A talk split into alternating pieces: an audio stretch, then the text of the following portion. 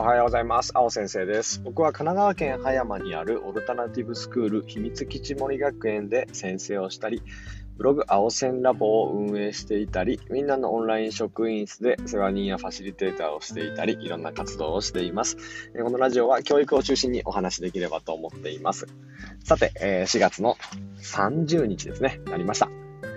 もうね、ゴールデンウィークが目の前ということで、えっと、先生の皆さんも、そして子供たちも、え、それを支えるね、親の皆さんもちょっと疲れが出てる頃かなっていうふうに思います。ね、環境の変化は大きかったし、うん、いろんなことがあったとはいえ、やっぱりコロナにまだ振り回される、もう1年、もう2年ぐらいだと思うので、ね、えー、ここの疲れは、なんかね、ゴールデンウィークで、ね、えー、さらに疲れないように いろんなことしてね、癒していけたらなぁ、なんていうふうに思っています。僕の方も今日は4月の誕生日の催しということで、初めてね、子供たちが、えー、っと、誕生日の催しは2年目の今年からね、と、リードしてくれるようになって自分たちでやるってことを大事にしているので、それがね、えー、とっても今日楽しみにしています。どんなことが起こるかなとね、子供たちのね、そのプレゼントを渡す時とか、ね、えっ、と、楽しみをこう入れる時とか、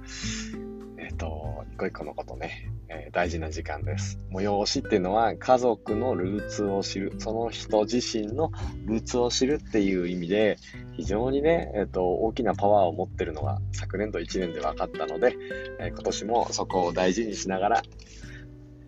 今日ね、みんなで開いていきたいなっていうふうに思います。さて、えっ、と、今日の本題は、運動会のリレーの練習についてというお話をしたいと思います。ここしばらく、えっと、読まれる記事っていうのが4月は変わってくるので、えっと、そこにちょっと音声も一緒に載せながら補足できたらと思っています。え文字をそのまま喋るんじゃなくて、細かいところはブログの方に書いてますので、ここでは、えっと、ちょっとそこに補足的にえー、そして全体を見ながらお話しできたらと思っています。で基本的にですね、体育の指導っていうのは、僕は、で僕別にあの体育専門教員でもないですし、まあ、ただあの、ね、何々部みたいのがあって、学校の中では体育を専門としていて、体育主任っていうのも長くやってました。その中で結構リレーは僕結構好きで、なんですかね、なんか子供たちが目の色変えて真剣にやる取り組み、涙を流すシーンもたくさん見てきたし、ね、えー、その大舞台のために何度も何度もね、毎日毎日練習する姿なんていうのも、ね、え、ー、と、大会系で僕育ってきたので、嫌いじゃないので、え、ー、と、リレー指導にはいつもその気持ちに応えるように力を入れてました。まあ、それがね、何かの役に立てばいいなっていうふうに思っています。で、えっと、基本的には動きを分解するっていう視点が絶対に必要で、これは別に運動会のリレー、バトンパス以外にでも全部当てはまることで動きを分解します。ね、例えば、うん、まあ、簡単に言うと飛び箱だったら、えっと、走ってきて、踏切をして、えー、飛んで手をついて着地するっていうね。踏切着手着地の3つの大きく分かれると動きがあるので、1個ずつ分解して練習するっていうことが基本になります。えっと、運動っていうのはいろんな動きが複合されているので、その複合されているイメージを大事にしながら、でも練習では複合を基本分解することで、一つ一つのことがより滑らかにつながってくるんですよね。まあ、分解だけすればいいってわけじゃなくて、分解と複合の間を行き来するような感じ、イメージでいます。えー、3つに分けた例えばあの飛び箱だったら手をつくっていう動きを何度も例えば練習するでそこを意識して今度飛んでみるっていう風にすると手はこうだったよっていうのが言うことができますよねそんな風に子供が視点を持つっていう意味でも動きを分解するっていうのが大事でこの分解がなかなか自分ではできない子が小学生は多いのででそこを手伝ってあげると子供たちは、えっと、飛躍的にできなかったことができるようになります。えっと運動会のリレー指導、ね、ここではバトンパスに着目した指導なんですけど、バトンパスでも同様ですね。バトンパスなんかすごく難しくて、まず走ってくるっていう動き。で、走りながら合図をしてバトンを渡す。そして、えー、と次の走者はバトンを走りながら受け取る。そして走っていく。こういう動きに分解することができます。からバトンを渡すってことも、ね、片方の手を上に上げて真上からスッと下ろす。まあ、アンダーバトンパスをしなければ真上からスッて下ろす。で、前の走者の、次の走者の人は、えっと、手をね、しっかりと出して、それを受け取るっていう、この動きすら、やっぱり難しいので、それを走りながらやるんだったら、走りながらを取ってあげて、止まった状態でそれをやる練習を繰り返す。そんな風にする。走りながらバトンパスするときには、走り出すタイミングっていうのもすごく大事で、次の走者が走り出すタイミング。ここめっちゃ大事なので、でバトンを渡すではなく、えっと、走り出して、ね、走りながら、バトンは持っていないんだけど、走り出しの練習だけする。つまり、えっと、動きを分解して、えっと、バトンをなくして、走る方の練習だけに集中する。みたいな、そういう分解が必要になってきます。えこの、えっと、動きの分解と動きの統合のこの間を行き来する。ね